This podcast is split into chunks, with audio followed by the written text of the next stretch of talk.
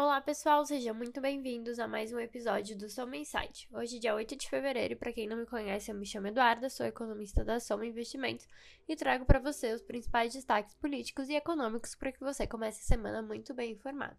Hoje a gente vai falar sobre o relatório de mercado de trabalho dos Estados Unidos e sobre as eleições para a presidência da Câmara e do Senado aqui no Brasil. No cenário internacional, a gente teve a divulgação do relatório do mercado de trabalho americano, Payroll, na última sexta-feira.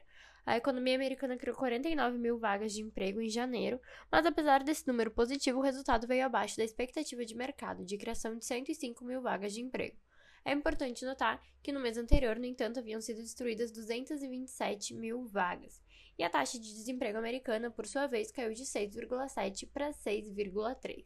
Essa queda no desemprego, no entanto, se deveu a uma menor taxa de participação, que caiu de 61,5 em 61,4 no mês anterior. De maneira geral, portanto, a recuperação no mercado de trabalho ficou aquém do esperado, com uma criação modesta de vagas de emprego. O nível atual de emprego, por exemplo, está aproximadamente 10 milhões de vagas abaixo do patamar pré-pandemia. E bom, pessoal, falando do Brasil, o principal destaque foi as eleições para as presidências da Câmara e do Senado.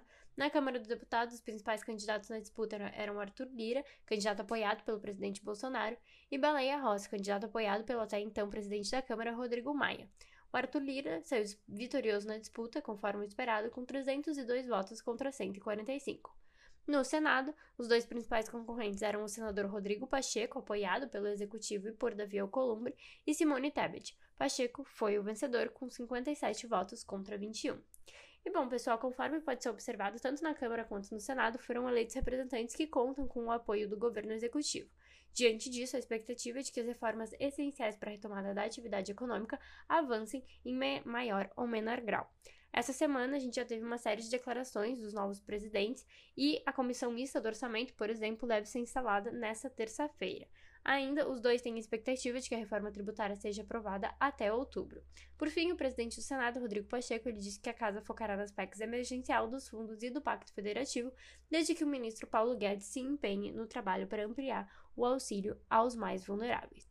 Um aspecto importante de ser mencionado é que, apesar das expectativas e alinhamentos positivos, o caminho até a aprovação das medidas consideradas essenciais não deve ser tão simplificado. O executivo ainda precisa cumprir uma série de acordos, liberação de emendas e entregas de postos ministeriais que foram prometidos durante a campanha. A expectativa é de que esses cargos sejam entregues de maneira mais lenta, conforme se observa o andamento das medidas, como meio de recompensar os aliados pela sua fidelidade.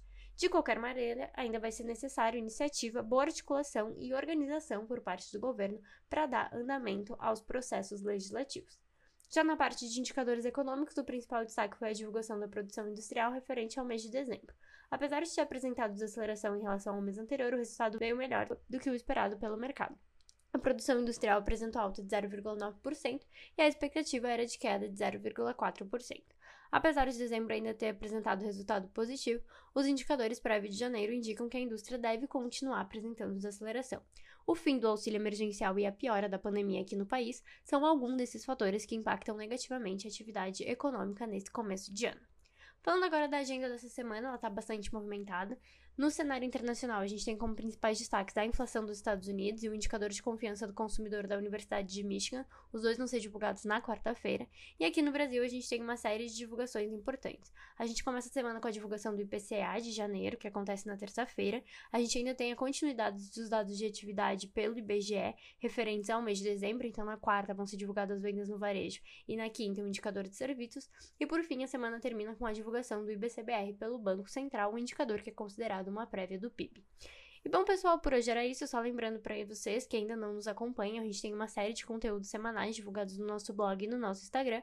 Essa semana, inclusive, falaremos sobre como aumentar seu patrimônio e proteger o futuro da sua família. Então, se você não nos segue ainda, nosso Instagram é somaoficial com dois M's. Segue a gente lá e não deixe de conferir. Até a semana que vem.